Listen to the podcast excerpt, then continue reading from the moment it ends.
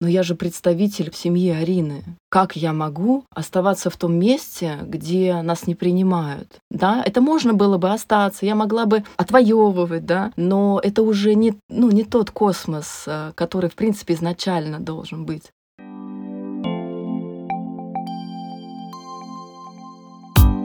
Привет! С вами Аня Петренко и «Мягкий квадрат» – первый подкаст о нейл-арте – для всех, кто им занимается, мечтает заниматься или просто любит нескучные ногти. Сегодня у меня в гостях Маша Петржак, до недавнего времени одна из ведущих мастеров питерской студии «Космос». А сейчас немного предыстории этого выпуска.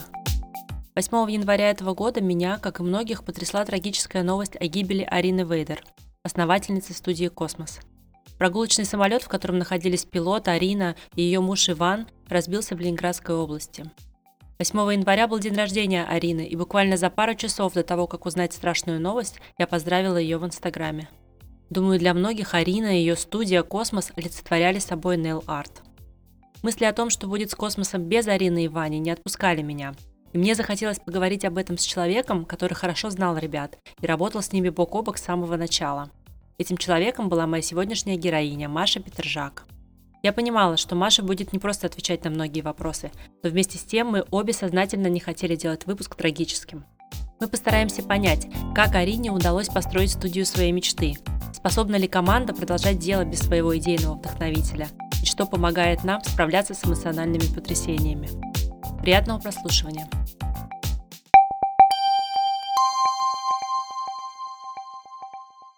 Привет, Маша. Привет, Аня. А расскажи, где ты была и при каких обстоятельствах ты узнала о гибели Арины?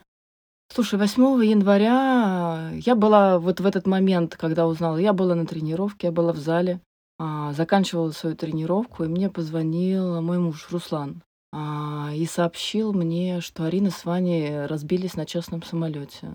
Поясню, а, Руслан был э, дядей Арины, и мы с Ариной были, ну, не только а, в отношениях, так сказать, эм, творческих, но мы еще были в семейных, дружеских и при, ну, приятельских отношениях. Можно сказать, она моя неродная племянница была. А то есть а Руслан, наверное, узнал от родителей, да, Арины? А Руслан э, узнал таким образом, что ему позвонила Алла, мама Арины. Она смотрела телевизор и увидела бегущую строку. Она знала, что Ваня подарил Арине подарок э, полет на самолете, она это знала. И, естественно, у нее там, ну, ёкнуло, естественно, она там заволновалась и стала срочно звонить Арине на телефон. В этот момент трубку взяла фельдшер скорой помощи и сказала, что ребята разбились. То есть, в принципе, Алла узнала об этом, мама Арины, узнала об этом из телевизора. Что ты почувствовала? Какая была твоя реакция? Моя реакция первая была «не может быть». Ну, типа, ну как, не может быть? Ну, это просто такой шок, что, знаешь, ты ну, просто даже не знаешь, что делать, что чувствовать. Как будто тебя, знаешь, в прорубь холодную окунули, и ты, блин, не знаешь, что делать. Куда грести, блин, как выгребать. Ну, мы, конечно, там собрались, сразу поехали, к, ну, вместе с Аллой поехали к бабушке с дедушкой потому что они узнали в самый последний момент. Мы хотели как бы быть рядом в, в тот момент, когда они об этом узнают. Но как бы, ну, мы не успели доехать, они узнали об этом раньше. Вот мы приехали, были все в Рощино, там у бабушки с дедушкой. Ну, грубо говоря, всех, все друг друга поддерживали. Мне так кажется, что когда теряешь человека, то как-то естественно мысленно вернуться да, к вашему последнему разговору.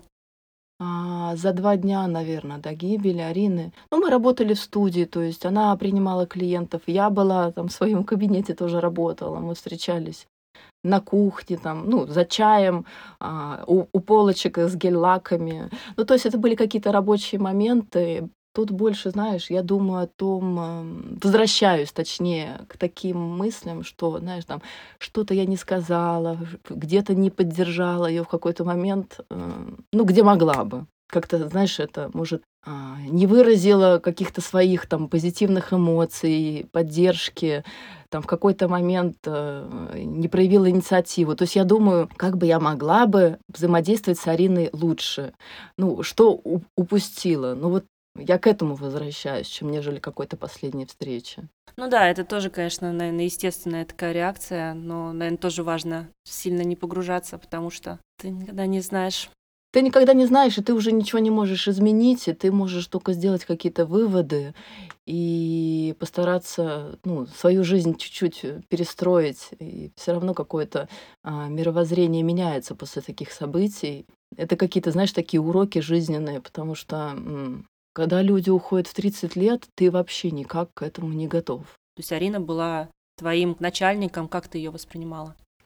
А, слушай, ну, в принципе, да, я была как а, наемный сотрудник, но наши взаимоотношения с Ариной, наверное, они отличались от а, отношений а, с другими девочками. А, во-первых, потому что ну, у нас родственные связи, и мы, а, в принципе, друг друга всегда воспринимали больше, знаешь, как партнеры. Очень э, мы всегда хорошо соблюдали личные границы друг друга. Это у Арины была отличная черта. Она никогда э, не позволяла другим перешагивать свои границы. Ну, у нас было это взаимное отношение. Конфликтов как таковых у нас, в принципе, с ней по работе никогда не было. Она трудоголик, я трудоголик. У нас, в принципе, видение и отношение к работе очень схожи. Общались мы больше не как, не как руководители, подчиненные, да, хотя Арина, конечно, такая, как сказать, э, руководитель такой, знаешь, а, злой полицейский, вот я бы так сказала.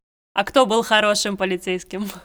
Хороший полицейский был Ваня. Ваня, да, он всегда смягчал какие-то моменты, какие-то, если сложные были разговоры с коллективом, он всегда очень мягко, очень лояльно, а, безэмоционально, он был очень сдержан в проявлениях а, эмоций.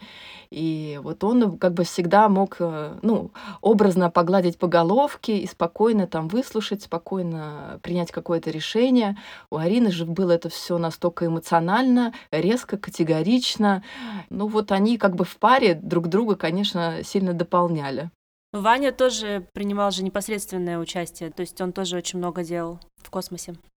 Да, Ваня был э, технический, можно так сказать, директор наш, да, бухгалтер. Он занимался всеми такими вопросами, которыми Арина не хотела заниматься. Арина хотела творить, а хотела креативить, курсы, повышение квалификации, что-нибудь такое, да, а, обустройство, дизайн. То есть она отвечала за визуал больше. А Ваня, он выполнял такие технические работы, которые девочки, ну, не хотят до этого дотрагиваться, естественно. Но я хочу сказать, что Ваня вообще поверил в космос, наверное, только через год после того, как он был создан. Он больше это воспринимал, знаешь, как, ну, увлечение своей жены. То есть он ей помогал, он делал ремонт, там она просила что-то привинтить, что-то там прикрутить. Он это все исполнял, но как бы там, ну, развлекайся. Он погрузился, наверное, в космос только со временем, когда уже не только я с Ариной была, это уже там было 4, наверное, 5 мастеров, и вот тогда он погрузился и в бухгалтерию, когда он увидел, что это может быть действительно бизнес, хоть небольшой, но, но бизнес. И он увидел как бы, ну, успех в финансовом смысле слова. Что игра стоит свеч. Да, что игра стоит свеч, что это можно развивать, и что действительно на этом можно зарабатывать и строить какие-то свои планы, там, покупки и так далее. Поверил он только со временем в эту историю всю. Слушай, ну да, вот ты рассказываешь, действительно так это все тепло, и это всегда, ну, чувствовалось, да, через в Инстаграме Арины было видно, что Космос был абсолютно таким э, ребенком а, Арины и Вани, и что коллектив это был больше, чем просто коллектив, да, какой-то обычный нейл-студии. Расскажи, как вообще на новость а, отреагировал коллектив Космоса, да, наверное, ты поделилась новостью с девочками. Да, слушай, ну на- я вот узнала это ближе к вечеру. Естественно, ну сразу думаешь, как правильно это преподнести, когда лучше это сделать, сейчас, потом, завтра. Ну мне изначально казалось более правильным сообщить это лично, приехать и типа перед э, работой с утра. Но правильно, что я это не сделала, потому что я не представляю, как бы девочки работали бы потом. На самом деле все получилось э, таким образом, что СМИ стали из всех возможных источников трубить об этом, потому что этот случай уникальный, да, это столкнулись два воздушных судна, естественно, трубили все каналы. Телеграм вообще разрывался. Ну, короче, сами девочки все узнали, естественно, я написала э, в чат об этой новости, это где-то 10 вечера было. Конечно, никто не спал, конечно же, всю ночь все прорыдали. На утро все пришли, никакие Я в этот день просто не работала, я была ну, с родственниками. Конечно, всем было тяжело, и клиентам было тяжело, те, кто узнал, постоянники, а новым клиентам тем более тяжело, они приходят, они не понимают, почему все, у всех глаза на мокром месте. Это был очень сложный период. Вот эта неделя первая, она была прям очень тяжелая эмоционально. Но ничего, девочки мобилизовались, и они, конечно, большие молодцы. Они включались в те процессы, в которые никогда не включались, да, это не их задачи были. Но все друг другу помогали. Кто-то там в большей степени, кто-то меньше, потому что все таки у нас есть там более экстраверты, интроверты, да, ну, по-разному, кто как переживал, но все друг другу поддерживали, конечно. Ну, то есть произошла какая-то вот самоорганизация, да, то есть я так понимаю, что Арина с Ваней закрывали очень многие вопросы, да, там о многом просто не надо было думать, а сейчас ну, девочки были вынуждены просто. Да, мы столкнулись с такой сложностью, что вплоть там, знаешь, какие-то технические моменты мы не знаем, а как их решить, потому что нет ни документов, нет ни паролей, и все нам приходилось делать, ну, грубо говоря, правой рукой чесать левое ухо. Ну, никто не пострадал, ни клиенты, ни девочки, все как бы решилось, но было очень стрессово, потому что мало того, что у тебя трагедия, но тебе надо решать кучу каких-то вопросов, тоже стрессовых, к которым ты не имел никогда отношения. Но, может быть, знаешь, я еще думаю, что даже хорошо, что а, были такие сложные моменты в плане организации. Они помогали немножко переключить голову. Ты переключаешься на другую задачу и немножко так, знаешь, забываешь. Тебе полегче немножко становится. Слушай, ну кто-то все равно должен был как взять условно какую-то руководительскую, да, на себя э, обязанность.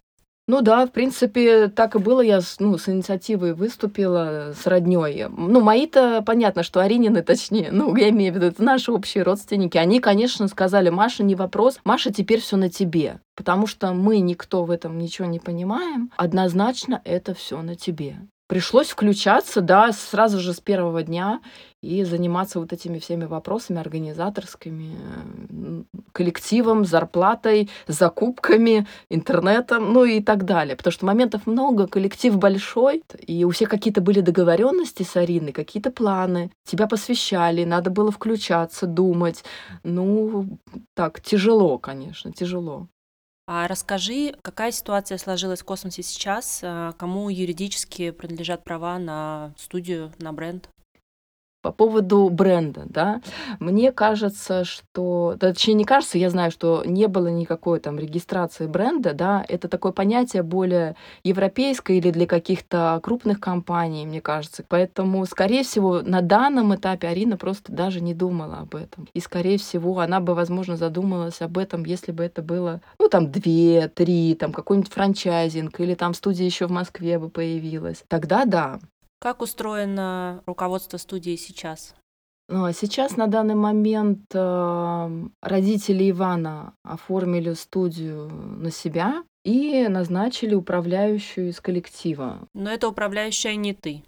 Да, это управляющая не я. Изначально, конечно, я выступила с инициативой, ну, не конкретно, знаешь, там быть управляющей, а просто вот, ну, типа, ведем дело двух семей. У меня было ощущение такой, знаешь, некой магии, что сейчас две семьи объединятся и продолжат э, дело своих детей. Но магии не случилось. Сторона Ивана ни в какую ну, не хотела продолжать это совместно. И мы больше встретились, знаешь, стеной отчуждения, там, негатива и нежелание совместной деятельности. Конечно, меня никто не, не, никто не увольнял, да, это решение было мое собственное, потому что но я же представитель в семье Арины. Как я могу оставаться в том месте, где нас не принимают? Ну, честь семьи, что ли, я не знаю, как правильно сказать. Да, это можно было бы остаться, я могла бы отвоевывать, да, но это уже не,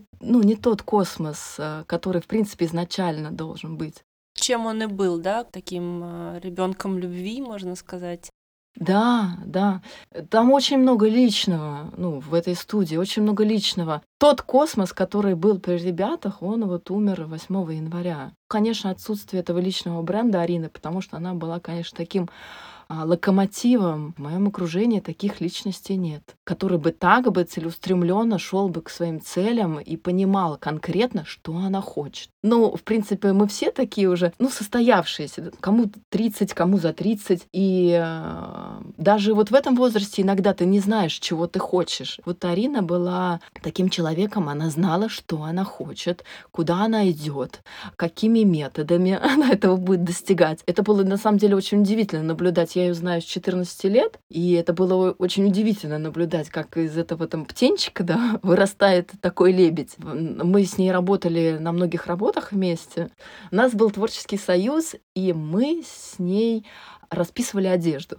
Обувь, сумки. Ну, такой, знаешь, кастом. Короче, акриловыми красками, которые, ну, это все не смывается. Естественно, ты носишь, пока это у тебя там до дырок все не протрется, никуда э, рисунок не исчезнет. Я очень много работала в продажах, я устала, и мне нужен был перерыв, и вот этот творческий проект для меня был как это глоток воздуха. А что рисовали? Какой стиль был? Ну, стилек был очень разный, как это, местами смешной, ну, такой инфантильный. В основном мы отталкивались от заказчика. Сначала начали с себя, естественно, себе кофты разрисовали, разных цветочки всякие рисовали, котики. Учитывая тот возраст наш, это было гармонично. Слушай, а у тебя какое-то образование художественное есть? У меня нет. Я вообще стопроцентная самоучка. У меня мама хорошо рисует, у меня дед был художником. И, ну, как бы, я так думаю, что это чуть-чуть мне перепало. А вот Арина, она а, училась, она занималась с художником. Кстати, этого художника она нашел а, вообще мой муж. Арине было тогда лет 12, и она выиграла в школе в каком-то конкурсе по рисованию. И эм, Руслан взял ее работы и показал своему другу, художнику, и спросил, как ты думаешь, у нее есть талант, надо продолжать заниматься? Он сказал, однозначно надо, и дал а, Руслану контакт художника. И Арина стала ходить к нему в студию. И вот он, не знаю, два раза в неделю он ее возил. Ну, она совсем дитятка еще была, там, до 12 лет. Он ее возил, забирал, ну, и, так сказать, обеспечивал возможность ее развития творческого.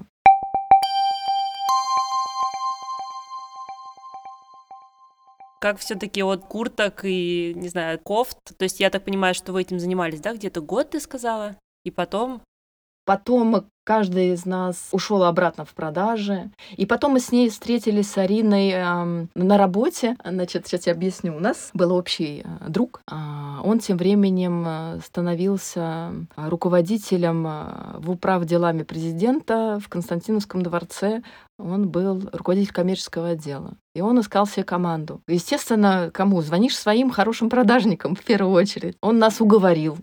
И мы с Ариной работали вместе в Константиновском дворце и продавали мероприятия. Ну, там свадьбы, банкеты, конференции. Арина достаточно быстро вышла из системы, так сказать, эм, государственной, так как э, любая государственная структура, она имеет свои нюансы. Арине не хотелось мириться с этими нюансами. Она человек была очень, очень принципиальной, и она ушла.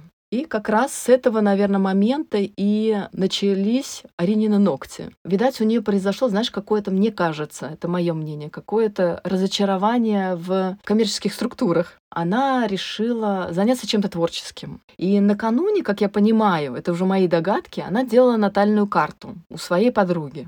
Она была астролог. Арине там э, было сказано, что работа с девушками, работа в бьюти-сфере, то есть помогать э, женщинам. Я так думаю, что это, знаешь, какая-то такая вот вектор направления ей был дан, и она решила попробовать себя в роли мастера маникюра, пошла учиться. И стала принимать на дому. Принимала и поняла, что ну как-то уже дома некомфортно. Стала работать на выезд. То есть она брала небольшой чемоданчик, загруженный гель-лаками, лампой, и всеми этими нашими приблудами, и неслась, короче, по клиентам. Ой, вот это интересно, конечно, человек-мотор. Да, это человек-мотор, потому что, конечно, это все выглядело очень так, знаешь, как тяжелый труд, если честно. Час в дороге. Потом она с этим чемоданом из машины перла его кому-то домой. А вдруг лифта нет? Это ж там не три лака, там, там уже приличная палитра. И вот с таким чемоданчиком она приезжала ко мне. Я в декрете. Тут, значит, бегает Василиса, моя дочка маленькая. Короче говоря, вот среди таких а, бесед наших встреч маникюрных, она несколько раз там настойчиво прочего, предлагала а, мне пойти поучиться. Потому что у меня э, любовь к маникюру вот у самой с подросткового возраста. Я там лет в 14 рисовала своей соседке я брала иголку или там спичку остро заточенную, и мы рисовали какие-то там рисунки, какие-то там цветочки, там даже вензеля были. Простите. Но это было, знаешь, это был 2005 год. Ну, то есть это мне простительно. Да, безусловно. Ну и, в общем, ты сдалась под этим натиском. Ну, я была в декрете уже достаточно времени, там уже больше года было, и, естественно, мне уже становилось скучно. Ну, хочется уже какой-то движухи. Почему не попробовать? Пойду-ка я отучусь. И вот а, Арина сняла помещение а, совсем маленькое, это 18 квадратных метров было, и мы стали работать с ней вместе. Она набирала мне моделей, Потом уже, естественно, я обросла своей клиентской базой. И вот мы сидели вдвоем, так очень колуарно, очень так а, загадочно. К нам надо было подняться там на четвертый этаж, пройти по каким-то длинным коридорам. Ну так все это было так загадочно. А когда уже появился космос э, в том виде, вот в котором, а, в том помещении, в котором он сейчас есть? Ну, наверное, через год, Ань, наверное, через год это случилось. Да, вот меня всегда поражало, на самом деле, в Арине именно то, насколько быстро она э, вот с момента, когда она обучилась просто вот с нуля, да, делать э, маникюр, э, и когда появился у нее же свой салон с наемными сотрудниками, то есть это вот год прошел фактически, да? Ну, я говорю, те скорости, с которой жила Арина, это, конечно, уникально. Но это какая-то, знаешь, сверхскорость. Если в автомобиле там 6 ступенек передач, да, то Арина даже не на шестой, она там где-то на десятой все время едет. Да, ну, видишь, до сих пор говорю, едет, еще до сих пор, ну, в настоящем времени говорю. Поэтому Арина была всегда, конечно, такой локомотив. Ну, я ее так и называла. Я говорю, ты, ты, ты, локомотив. И вот через год э, ребята сняли помещение, и все, и начали там ремонт. Арина работала в студии с клиентами, потом ехала, все ремонтировала, закупала, строительные магазины. Ну, короче говоря, э, ни секунды покоя, как говорится. А как ты думаешь вообще, что отличало космос именно от других студий с самого начала? Мне кажется, что очень трепетное отношение к клиентам. Это такой сервис, который просто он пропитан мелкими деталями везде, вплоть до общения, а, заботы о настроении, каких-то личных делах девочек. То есть а, понять потребность клиента и дать ему то, что он хочет. И даже э, на перспективу подумать, что ему может понадобиться. Такой, знаешь, сервис, который обволакивает. А, я думаю, что вот в этом основная мысль Арины была, ей необходимо было быть полезной. Ну, она всячески об этом всегда говорила, быть полезной, делай все по любви. Это вот основной посыл студии. Ну и, конечно, команда, которую Арина собрала, потому что каждая уникальная девочка. Конечно, были э, мастера, которые, ну, как бы не смогли долго пробыть в космосе. Ну, тут много всяких нюансов. Кто-то не подходил по каким-то техническим моментам, да, там, творческим, кто-то был неорганизован, а, а Арина была очень четкая. Там, а, она не прощала ни опозданий, ни прогулов. Это было неприятно неприемлемо она могла уволить одним днем. Ого, такое было. Было за какую-то, знаешь, некорректность поведения в соцсетях. Вот за это она уволила человека в один день. Некорректное отношение к клиентам, я бы так сказала. Клиенты это были просто вот как на пьедесталах. Не зря она называла всех девочек, да, там, музами. Для нее это было прям вот очень важно. Вот. А кто-то в коллективе не задерживался просто потому, что не подходил по темпераменту к Арине. Потому что, ну, Арина была очень талантливой, очень многогранной, но непростой. Э, с ней было достаточно тяжело найти общий язык. И поэтому кто-то просто, знаешь, как пазл не сошелся, ключик к замочку не подошел, и тогда он покидал студию. Хотя были очень талантливые девочки у нас в коллективе. А, я бы, конечно, хотела, чтобы они бы и работали в космосе, но они ушли именно из-за того, что ну, не сложилось личное отношение. А, да, это, кстати, ты упомянула, что вот у вас вообще принято в космосе там было называть клиенток музами, а мастеров э, феями. Ты сама так называешь своих клиенток? Как тебе вот эта политика? Скажу честно, Аня, я эту политику всегда со стороны Арины, я ее поддерживала, то есть я никогда не сопротивлялась, потому что а, э, она реально горела этим, у нее глаз зажигался прям.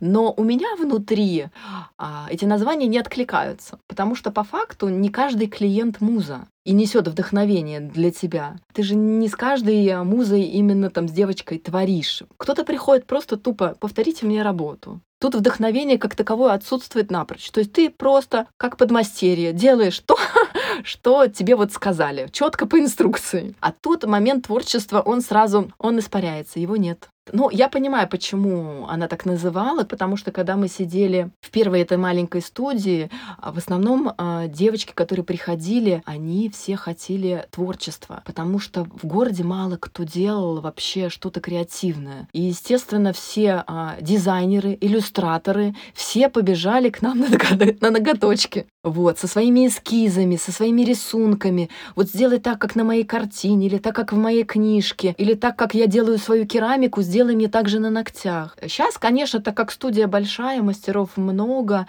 и приходят обычные клиенты в том смысле, которые, ну, не хотят креатива на ногтях, которые приходят просто за уходовой процедурой, приходят на однотонку или просто на маникюр после локдауна, так сказать, вообще многие ушли просто в маникюр. Поэтому, конечно, сейчас а, уже вот это понятие музы, их, конечно, не сто процентов. Их какая-то часть а, клиентов студии.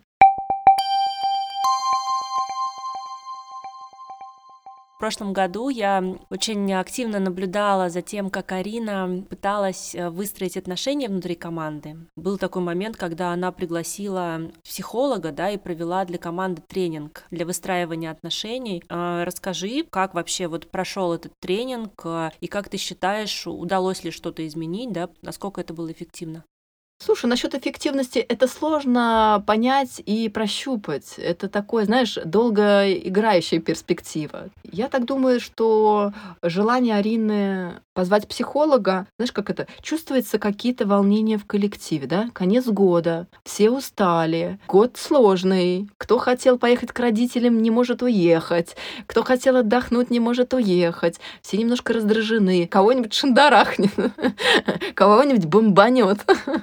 И так как Арина у нас была чаще всего в роли такого злого полицейского, она, я так думаю, что решила таким образом компенсировать и дать коллективу то, что им действительно было необходимо, вот это вот внимание, выслушать проблемы, помочь. Вот. Она понимала, скорее всего, что она с этим не справляется сама. А, ну, в силу характера и темперамента, да, то, что тут нужен специалист, более мягкий. Ты же не можешь опачки и переметнуться на другую сторону, да. Это очень сложно. И вот она позвала девочку психолога, и у нас был тренинг прям в студии на весь день, и мы так, ну, продуктивно проработали, знаешь, знаешь, какие моменты больше, какие сложности в работе, эмоционально, что вас сильно выводит из колеи. Коллективу это прям было надо, потому что у нас а, большинство девчонок а, молодых, а, не всегда у них есть какой-то такой твердый внутренний стержень, они э, единицы творческие и легко ранимые, куча загонов у каждого мастера,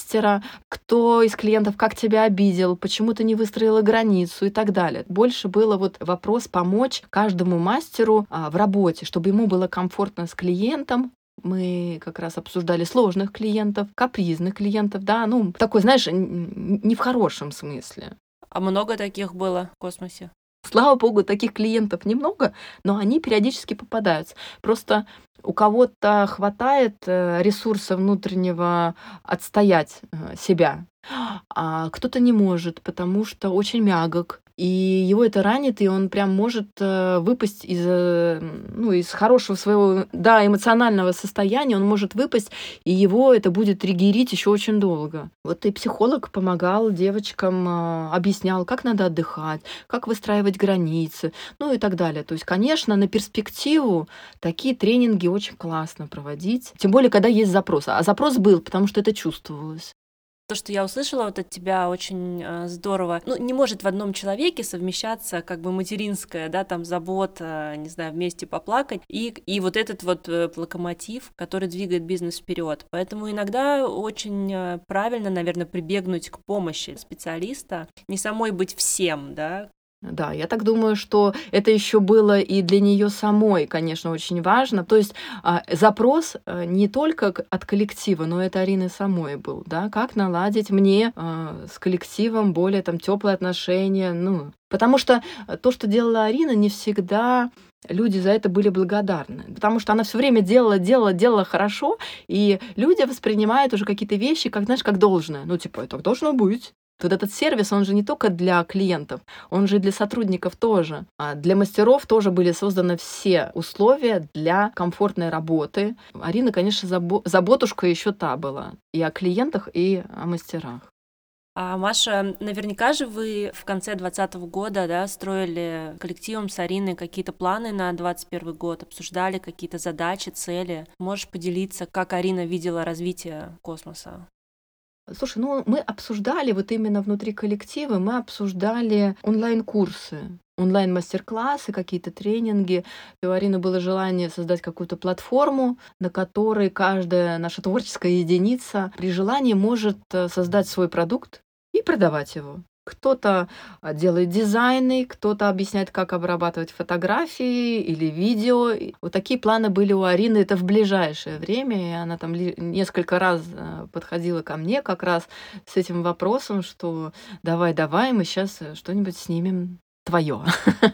вот. Поэтому, если она в ком-то видела потенциал, э, кто именно хотел это делать, она, конечно, старалась создавать условия для реализации. В плане открытия студии второй разговоры э, вообще были об этом всегда. Ей бы очень хотелось открыть студию в Москве. Возможно, она бы была бы, если бы не.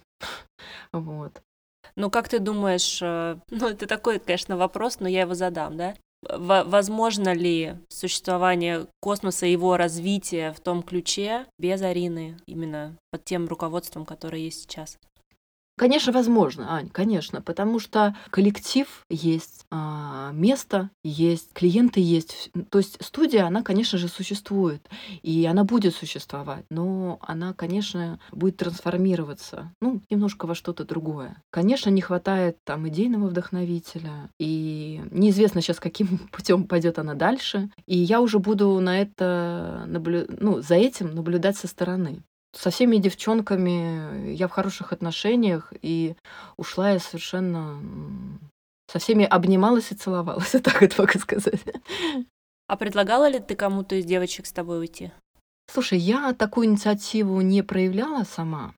Переманивать э, персонал э, я не хочу, если честно. Тут, знаешь, больше инициатива от самих девочек. Если кто-то захочет пойти со мной со временем, да, я с удовольствием буду с ними работать. И тем более у меня не было комфортных условий им что-то предложить. А сейчас, когда я, знаешь, открыла свою студию, и у меня уже потихонечку становится красиво, уютно. Понятно, что она сейчас небольшая. Я так думаю, месяца через три, через четыре я уже буду искать помещение побольше. Ну, я думаю, март, недельки две, я сейчас поработаю одна, и я уже буду думать э, о какой-нибудь новенькой э, креативной девочке, конечно, рисующей и со своим стилем желательно, конечно. Ну, если кто-то захочет, так сказать, пишите мне в директ. Воспользуюсь э, небольшой интеграцией. Абсолютно, абсолютно легально. А, а у твоей студии уже есть название? Слушай, я пока даже не знаю, если честно, а, нужно ли оно название. Вот ты же работаешь одна, да, Ань? Да. Угу. Да. И вот у тебя есть название? Нет, Анна Нелс Берлин. Вот.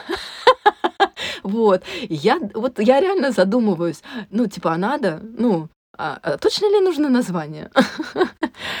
Слушай, но если ты будешь работать уже не одна, то... Да, вот, тогда да. А сейчас, а, пока студия Марии Петержак, я думаю, что оно само ко мне придет, это название. Я вообще человек э, ситуаций, потому что даже вот эта ситуация с открытием моей студии, она для меня произошла совершенно естественным путем, да. То есть наверняка многие там захотят спросить, а типа страшно было уходить или волнительно. Но я могу сказать, что ни то, ни другое. То есть для меня это вот просто естественный какой-то процесс. Знаешь, как будто я пошла за молоком вышла. Ну, то есть мне надо, и я пошла. А, поэтому никаких волнительных моментов на этот счет у меня не было. Может быть, это вообще надо было делать раньше, да, потому что мы с Ариной такие автономные единицы. А, можно сказать, она мне предоставляла возможность для моего творчества просто на площадке, так сказать, космоса, да, чему я ей очень благодарна. Я свою запись вела всегда сама. Я была такая полностью автономная. И, возможно, это надо было делать раньше. Но все получается естественным путем, все само собой к тебе приходит. Вот я человек ситуаций. А, это вообще такой, да, очень, как сказать, эм, момент тонкий, да, и вообще в нашей культуре очень сложно говорить о таком трагическом событии, да, и, ну, видеть в этом что-то еще кроме того, что это невыносимая, чудовищная, несправедливая вещь.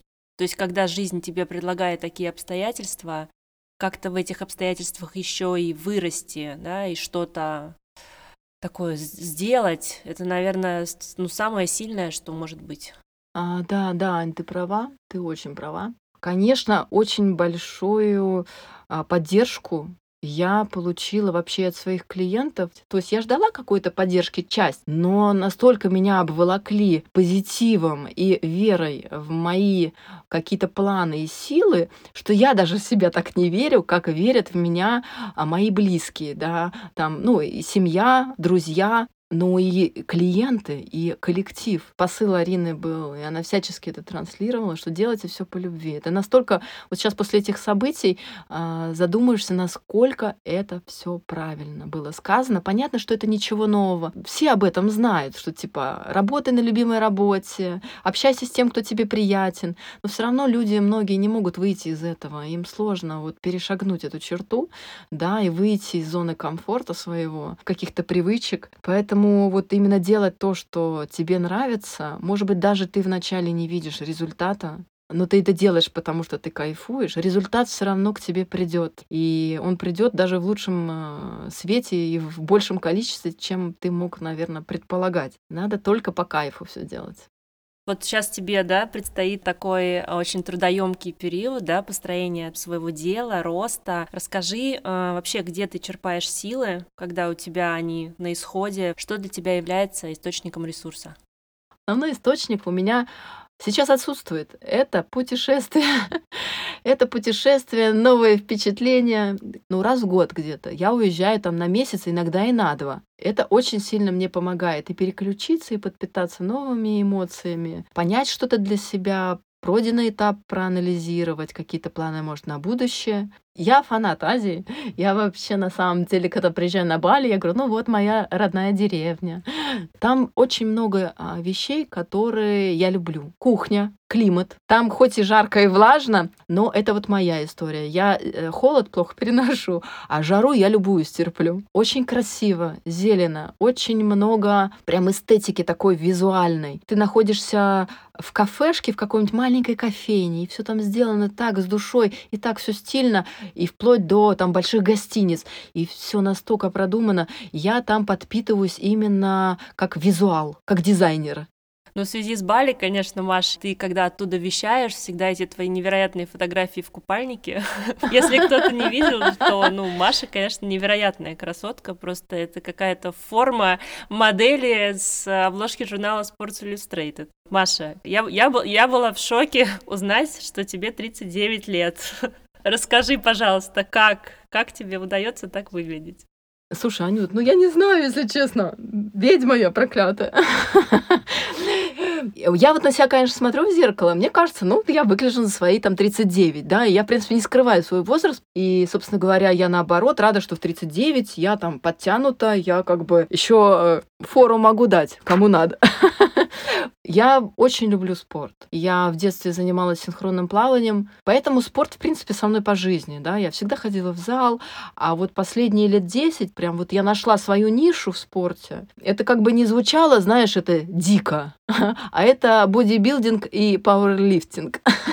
Я от этого вот кайфую, да, тягать тяжести, это своего рода тоже для меня вот ресурс. И в том числе и со стрессом я борюсь в зал, бегу.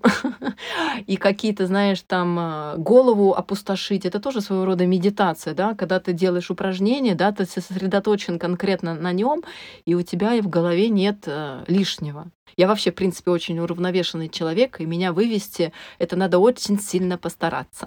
Поэтому питание, спорт, на самом деле от питания больше всего зависит, конечно, твоя фигура, потому что 70% успеха это питание, а 30% уже это спорт. Ну и то, что это не быстрый эффект, это просто многогодовая тренировка. Так что, девочки, если вы хотите похудеть к лету, то уже поздно. Это надо быть готовым а, делать долго, монотонно, но зато будет очень хороший результат, если вы это дело не бросите. И потом вам будут говорить, вам что, 39? Так что, девочки, наматывайте на ус. Ой, слушай, да, Маш, на самом деле, ну, мы с тобой говорили еще перед эфиром, да, и я тоже очень не хотела, и ты, а, чтобы наш с тобой разговор, посвященный во многом Марине, получился трагическим, ведь дело людей а, продолжается в а, в чем-то, что они оставляют после себя, да, и Арина привела тебя, собственно, в твою профессию, которой ты счастлива заниматься по сей день, и в которой ты реализована, в которой ты безумно талантлива. И я хотела бы вот э, подытожить, да, спросить тебя, а, как ты считаешь, а, какими нам всем стоит запомнить ребят? Ну, я думаю, что запомнить ребят, конечно, в первую очередь надо влюбленных друг в друга, так как, а, они любили и смотрели друг на друга, это, конечно, большая редкость. Как они дополняли друг друга. Но это явно был, знаешь, а, ключик и замочек. Это вот вообще бесспорно. А, мы их запомним такими энергичными, целеустремленными, с желанием сделать хотя бы э, частично, но мир получше. Вот просто если бы каждый человек старался улучшить что-то в своей семье, на работе, в дружбе, ну, неважно где, то, конечно, мир бы был бы совсем другим. К сожалению, таких ребят немного, да, и поэтому это больше, знаешь, нам как урок, а, смотреть на них, вспоминать их и, опять-таки, делать все с удовольствием и гореть своим делом, и верить, главное, в его успех. Ты не даешь себе даже мысли о том, что ты как бы э, будешь неуспешен, да, ты должен верить в это, да, и транслировать это всем. Поэтому, конечно, ну, это любовь. Спасибо, что дослушали выпуск до конца. Напоминаю, что очень жду ваши 5 звезд и хорошие отзывы в Apple Podcasts, Яндекс Музыки и на всех платформах, где вы слушаете подкасты. Они очень помогут моему маленькому подкасту стать заметнее. Подписывайтесь на телеграм-канал подкаста «Мягкий квадрат». Там вы сможете прочитать анкеты моих гостей, узнать про их самые любимые материалы и увидеть работы, которыми они больше всего гордятся. До встречи через неделю!